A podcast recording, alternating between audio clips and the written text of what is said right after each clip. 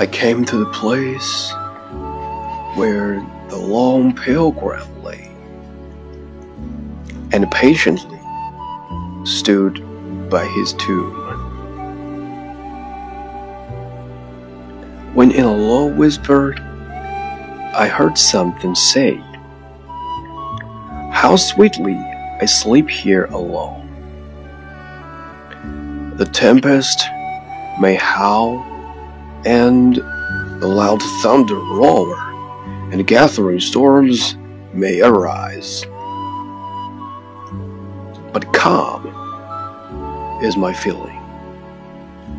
At rest is my soul.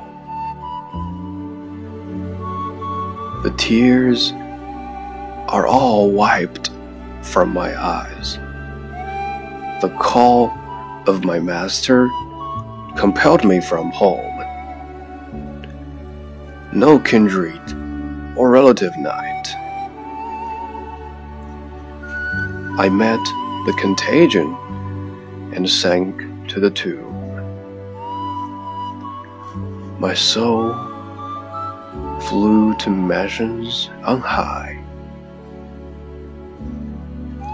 Go tell my companion and children most dear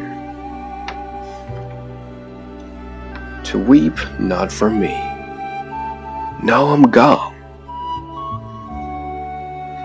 The same hand that led me through seas most severe has kindly assisted me home.